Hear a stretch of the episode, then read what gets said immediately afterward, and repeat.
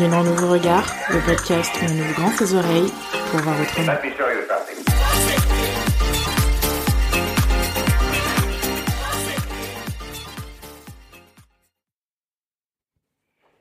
Salut à tous, bienvenue dans un nouvel épisode de Nouveau Regard Podcast. Pour cet épisode, on va aborder la thématique de l'amour pour laquelle on est venu à votre rencontre euh, pour savoir un peu euh, ce que c'était pour vous l'amour euh, puis ce qu'il y a autour, qu'est-ce que ça pouvait représenter. Donc je vais vous laisser euh, très vite avec le micro-trottoir.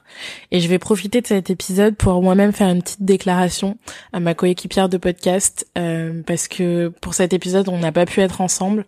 Donc je l'enregistre toute seule. Et bah sache ma chère Jeanne que c'est bien moins drôle sans toi et euh, que c'est un peu ironique que ça tombe sur l'épisode pour l'amour. Euh, voilà, je vous laisse avec le micro-trottoir.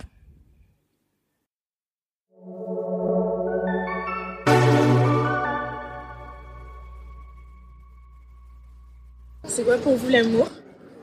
C'est pas trop vraiment une définition, c'est ressentir de l'affection pour quelqu'un d'autre. L'amour, c'est l'acceptation de l'inconfortabilité. L'amour, c'est la vie. Peut pas vivre sans, l'amour. Euh, c'est l'humanité, c'est l'amour euh, entre euh, les amis, l'amour de la famille, et tout, hein. même notre pays. Est-ce que déjà on dire que c'est un sentiment, une sensation? Je pense que c'est quand on voit une personne et que... En fait c'est difficile à expliquer parce que en fait, c'est un sentiment indescriptible, mais quand tu vois une personne, tu sais que tu ressens euh, ce sentiment. Après, euh, je pense que c'est un sentiment qui beaucoup une affection forte envers quelqu'un, euh, mais l'amour, enfin, c'est aussi sous différentes formes, parce qu'il y a l'amour fraternel, amical, tout ça. c'est une grande question. Et est-ce que l'amour, c'est que le couple? Non. Bah non. non, il y a plusieurs sortes d'amour. Il y a l'amitié, euh, il y a tout. Et même, euh, on peut aimer sans être en couple. Le couple, c'est euh, mettre un mot sur, sur ce qu'on est, mais pas forcément sur les sentiments ou sur ce qu'on ressent. Justement, est-ce que pour vous, dans toutes ces formes d'amour, vous pensez qu'il y en a qui parfois dans la société peuvent être hiérarchisées? Je pense oui. Souvent, l'amour, je pense plutôt relation de couple, est souvent mis en, tout en haut ça dépend beaucoup des personnes. Il y en a qui vont euh, hiérarchiser en mettant euh, l'amitié au-dessus de tout et il y en a qui vont mettre le couple ou la famille. Je pense que ça dépend euh, des personnes. Comment tu définirais la fidélité Est-ce que c'est quelque chose qui est important ou est-ce que l'infidélité c'est pas grave? Si l'infidélité c'est grave, si, comment je la définis? C'est juste, comment dire, un couple, un couple c'est un peu une sorte de contrat. Donc s'ils disent au départ que, euh, qu'ils sont exclusifs, si euh, on brise ce contrat, bah, là c'est de l'infidélité. Donc euh, je trouve que c'est grave. Après, dès le début, si c'est ok de, de, de, voir d'autres partenaires, bah, ok, donc l'infidélité c'est grave, mais l'exclusivité peut s'envisager, enfin la non-exclusivité peut s'envisager. Oui. La fidélité c'est important. Euh, que je pars du principe que l'infidélité, du coup, c'est pas consenti et que c'est pas. Euh, Après, ça va dépendre de comment la relation est définie dès le départ. Ouais, mais si tu t'autorises à aller voir ailleurs, pour moi, c'est plus de l'infidélité, étant donné que ton partenaire est ton Mais si de base, ils ont défini que c'était une relation exclusive et que la personne est infidèle, pour moi, c'est bah, pas correct. Est-ce que euh, la non-exclusivité, vous l'entendez ou... Moi, je me dis que tant que les gens sont heureux, bah, qu'ils soient exclusifs ou pas, c'est leur choix. C'est propre à chacun, ouais. Pour être euh, amoureux de quelqu'un, il faut être quand même fidèle.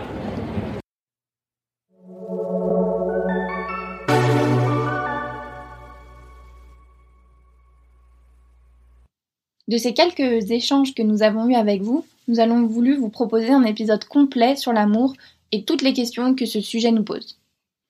Alors dans cet épisode, on va d'abord faire un rapide historique sur l'amour en vous parlant de l'étymologie du terme et nous vous présenterons les éléments apportés par les neurosciences sur le sujet, en parlant notamment de la distinction entre sentiment et émotion. Et puis comme avec Nouveau Regard, nous aimons nous questionner sur les choses établies, dans l'épisode, nous allons nous demander si l'amour, et plus précisément le couple hétérosexuel dit classique, euh, n'est pas une construction sociale, et aussi nous avons voulu découvrir les conséquences du respect de cette norme sociale. Et enfin, nous finirons l'épisode sur quelques pistes que nous avons voulu explorer sur des nouvelles façons de construire nos relations amoureuses, un petit peu plus éloignées des schémas classiques.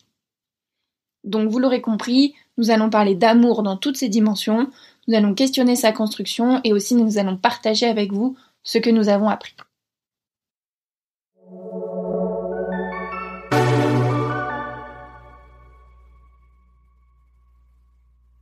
Dans l'Antiquité, les Grecs désignaient l'amour selon trois termes, faisant chacun référence à une déclinaison différente euh, de ce sentiment. Donc il y avait Eros, Philia et Agapé. Eros, euh, c'est le désir, l'amour-passion, l'amour charnel. Philia, c'est plutôt l'amour amitié ou l'amour pour un parent, donc un amour sans désir, plutôt basé sur le partage, euh, qui dure davantage dans le temps. Et enfin, agapé, c'est l'amour profond, sans contrepartie, ou amour spirituel. Et pour la petite histoire, si vous voulez creuser, euh, Platon, il était plutôt team Eros et Aristote, team Philia. Bref, ce qu'on constate du coup, c'est que l'amour avec un grand A, il est en fait pluriel euh, déjà depuis l'Antiquité. Et au-delà de ce triptyque Eros, Philia, Agapé, euh, ce dont on aimerait vous parler aujourd'hui, c'est notamment de l'amour comme résultat chimique.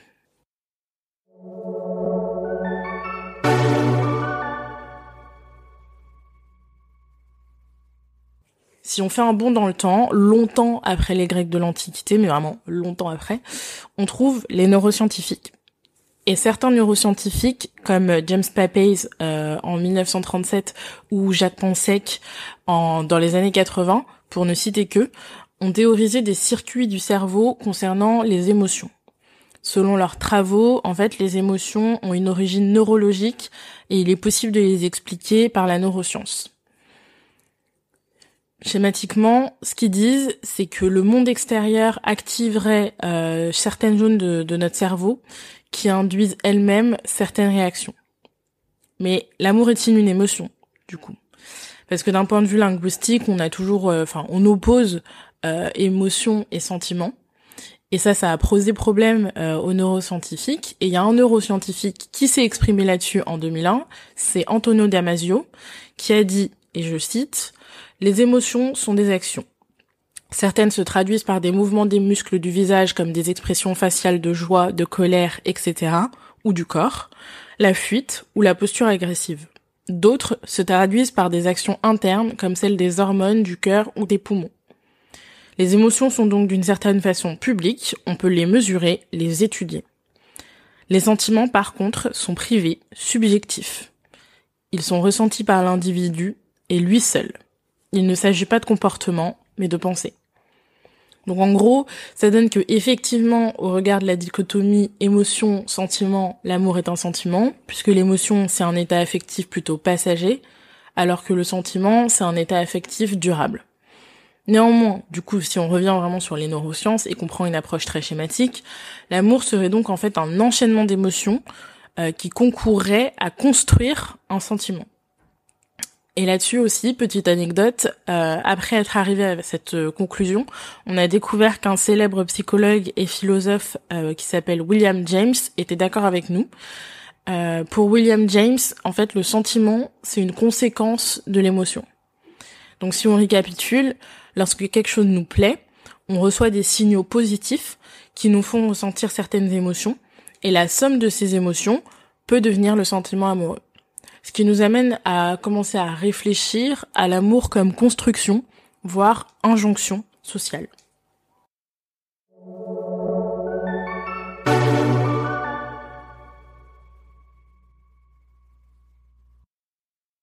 Sur l'amour comme construction sociale, Michel Boson, sociologue contemporain et auteur du livre Pratique de l'amour, affirme que l'amour n'est pas inné, mais qu'il s'apprend, tant à l'échelle de tout un chacun qu'à l'échelle de l'histoire.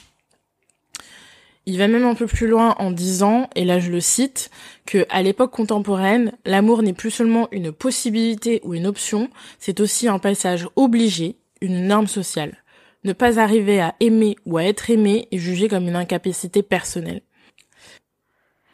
Dans la même vibe et en plus chiffré, on trouve l'application Badou qui a révélé euh, les résultats il y a un an d'un premier baromètre réalisé sur la pression sociale que subissent les célibataires, baromètre qui a été repris par euh, le célèbre institut de sondage Ipsos et qui révèle que 44% des célibataires interrogés se sentent hors normes, que 40% d'entre eux trouvent préférable d'être dans une relation pour être heureux, alors même que 66% d'entre eux, et là on a un paradoxe, pensent que le célibat permet de profiter davantage de sa vie et notamment d'avoir une vie sociale plus riche. Il y a plein d'autres chiffres intéressants dans cette étude qui ressortent euh, et du coup on vous invite à les regarder si ça vous intéresse, on vous la met dans les références. Si Michel Boson affirme que l'amour est une norme sociale, nous, on s'est demandé si le couple hétérosexuel comme nous le connaissons dans notre société occidentalisée n'en était pas une aussi. Quand deux personnes développent un sentiment amoureux, finalement se mettre en couple, ça semble être la suite logique. Alors dans son livre intitulé En finir avec le couple, l'auteur Stéphane Rose, lui, étudie les expressions qui sont utilisées pour décrire le couple, et il dénonce à quel point dans notre pensée collective, c'est un statut qu'il faut atteindre. Particulièrement, il donne euh, l'exemple de l'expression refaire sa vie, qu'on utilise quand deux personnes se séparent euh, ou divorcent. On entend souvent oui, mais il ou elle va refaire sa vie. Et en fait, en utilisant cette expression, on imagine que la séparation, et donc le fait de ne plus aimer, c'est forcément un état passager, et que l'amour reviendra avec quelqu'un d'autre et qu'un autre couple se reformera à nouveau. Et ça nous a amené à nous pencher sur la question du célibat, qui serait en fait forcément un peu comme une salle d'attente avant de retrouver quelqu'un. Et d'ailleurs, le baromètre dont vous parlez, Elena, fait le même constat, puisqu'il ressort de l'article que, je le cite, si la vie hors couple peut donc être une source d'enrichissement, une condition semble tout de même s'imposer, le célibat ne doit pas durer. Et l'auteur Stéphane Rose, lui, il explique dans son livre qu'il a choisi de ne plus être en couple. Et il nous rapporte les réactions de ses proches, souvent des personnes qui sont en situation de couple, qui jugent son célibat en le traitant d'ado attardé. Donc en fait, de leur point de vue, être en couple, ce serait un statut qu'il faudrait forcément atteindre en tant qu'adulte. En fait, ces exemples, ils sont là pour vous montrer que tout autour de nous, l'amour, ça semble s'imposer comme une norme sociale, voire même comme une injonction. Et euh, la construction sociale de l'amour, elle se manifeste aussi en termes d'égalité, tout du moins dans les relations hétérosexuelles. Par exemple, dans son livre euh, Réinventer l'amour, Mona Chollet, elle, elle nous montre en quoi la relation de couple hétérosexuelle, elle enferme l'homme et la femme dans des stéréotypes de genre. Euh, elle prend notamment l'étude de Wendy Langford dans les années 1990, qui s'est entretenue euh, avec une quinzaine de femmes hétérosexuelles de la classe ouvrière moyenne. Et en fait, il ressort de cette étude que les relations, elles suivent à peu près toutes le même schéma. Euh, d'abord, on tombe amoureux, c'est le coup de foudre, et comme elle l'écrit très bien, chacun semble s'affranchir des limitations imposées par son conditionnement de genre. Les femmes se montrent audacieuses, indépendantes, sûres d'elles, tandis que les hommes n'ont pas peur de s'ouvrir et de se montrer à nu et de parler de leurs sentiments. Donc en fait, en résumé, euh, la femme, elle, se sent pousser des ailes et l'homme est admiratif de cette femme indépendante. Et l'homme, lui, il s'ouvre sur ses sentiments et la femme, elle est touchée par cette sensibilité. Ensuite, euh, lorsque la passion retombe, l'homme peut se rendre compte que la femme a des besoins affectifs. Et si ces demandes sont répétées, ça va finir par l'effrayer et lui va se renfermer complètement. Et plus il va se renfermer, et plus la femme va répéter ses demandes, et etc., etc., et on va rentrer dans un cercle vicieux. Et finalement, déstabiliser la femme, elle, elle peut se remettre en question en se demandant comment rectifier son comportement pour euh, retrouver l'homme qu'elle avait connu euh, à ses débuts. Et c'est finalement assez paradoxal avec la personnalité indépendante euh, qu'elle revendiquait au début. Et dans l'étude, Wendy Langford va même encore plus loin en disant que pour combler bah, ce manque d'amour, les femmes trouvent refuge dans le maternage en prenant en charge une grande partie de la vie du foyer. Et donc finalement, euh, Mona Chollet, elle, elle trouve que ce schéma de relation est très bien résumé par Carol Gilligan dans son livre Pourquoi le patriarcat, qui dit que les filles se réduisent au silence et les garçons s'obligent au détachement.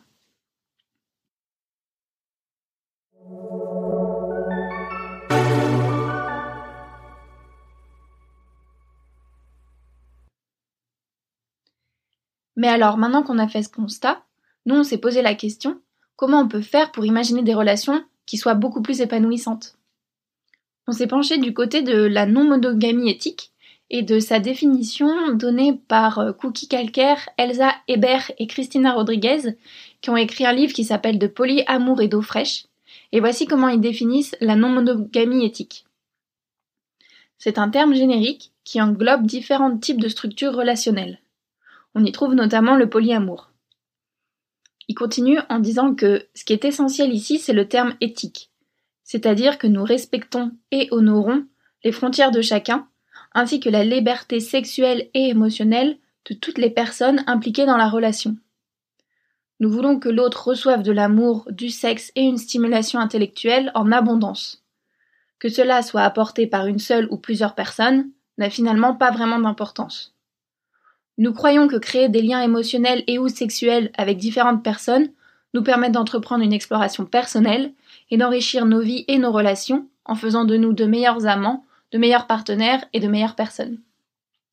Et à la fin, il précise qu'il n'est pas facile de déconstruire sa monogamie et toutes les idéologies relationnelles traditionnelles qui s'y rattachent, mais nous pensons que les remettre en question peut apporter une grande liberté et de nombreuses satisfactions personnelles. Alors ce qui est intéressant avec cette définition, c'est qu'elle appelle des notions qui sont très loin de la réduction au silence et du détachement dont parlait Carole Gilligan. Quand dans la définition on parle de respecter et honorer les frontières de chacun, déjà ça implique qu'il faut se connaître soi-même et avoir pris le temps de réfléchir à quelles étaient nos propres frontières. Et ensuite, forcément, ça implique de communiquer sur ses limites et sur ses frontières avec l'autre. Et avec tout ça, on va pouvoir imaginer des relations épanouissantes. Moi, par exemple, personnellement, je trouve qu'il n'y a rien de plus enthousiasmant que de réfléchir pour chacune des personnes de mon entourage, des raisons pour lesquelles je les apprécie, comment j'imagine mes relations avec elles et ce qu'elles m'apportent dans ma vie. L'autre partie qu'on trouve intéressante dans la définition de la non-monogamie éthique, c'est qu'elle parle de ce que nous voulons pour l'autre. Je vous rappelle, c'était le passage qui disait nous voulons que l'autre reçoive de l'amour, du sexe et une stimulation intellectuelle en abondance. Que cela soit apporté par une seule ou plusieurs personnes n'a finalement pas vraiment d'importance. Et en fait, l'idée toute simple qui est derrière, c'est que on peut être heureux pour nos proches lorsqu'ils vivent une relation épanouissante. Ce sentiment, ça a même un nom, ça s'appelle la compersion. Et toujours dans le même livre, les trois co-auteurs expliquent, je cite, que la compersion, c'est la capacité à éprouver du bonheur ou du plaisir lorsque son partenaire rencontre du succès. Ce succès peut être de toute nature, aussi bien professionnel que personnel. Et en fait, je suis sûre que tout le monde a déjà ressenti ça pour un ami, par exemple. Lorsqu'un ami rencontre une nouvelle personne qui le rend heureux, c'est assez naturel d'être heureux nous-mêmes pour notre ami. Et nous, ce qu'on comprend de la définition de la compersion, c'est qu'il pourrait en être de même pour son partenaire.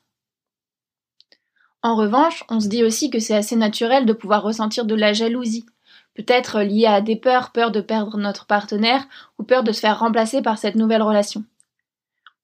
Alors ce que dit la non-monogamie éthique à ce sujet, c'est que déjà il est tout à fait normal de ressentir de la jalousie, mais que ce sentiment peut être apaisé en se disant que chaque relation est unique, chaque relation est différente, et ce que nous nous apportons à notre partenaire, c'est différent de ce que d'autres peuvent lui apporter et que finalement c'est l'ensemble de toutes ces relations qui lui permettent d'être une personne épanouie.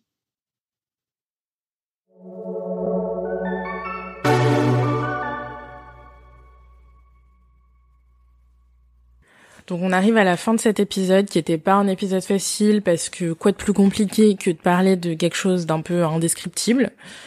Euh, mais cet épisode c'était une présentation de quelques ressources euh, sur ce vaste sujet et nos interprétations sont liées à nos sensibilités et à nos vécus. Comme pour chaque épisode, si le sujet vous interpelle, si vos interprétations ne sont pas les nôtres et ou si vous voulez compléter, témoigner, intervenir, n'hésitez pas, on sera ravis de pouvoir enrichir le débat avec vos interventions. Ce qui semble pouvoir être affirmé, en tout cas, euh, c'est que l'amour n'a pas qu'un seul visage et que c'est loin d'être quelque chose de nouveau. D'ailleurs, à ce sujet, on peut vous conseiller la lecture du célèbre livre de Milan Kundera, L'insoutenable légèreté de l'être, qui sans vous spoiler montre bien la complexité de la relation amoureuse et qui a été écrit en 1984. Globalement, il nous semble que l'amour, c'est un sentiment organique et euh, de ce fait, il devrait pouvoir s'exprimer euh, librement et dans toute son unicité. Euh, la liberté consistant en l'acceptation des règles propres à chaque relation, Donc couple classique, couple libre, polyamour ou même relation platonique, euh, faites ce que vous voulez, soyez libre d'aimer qui vous voulez, comme vous voulez. À bientôt pour de nouveaux regards.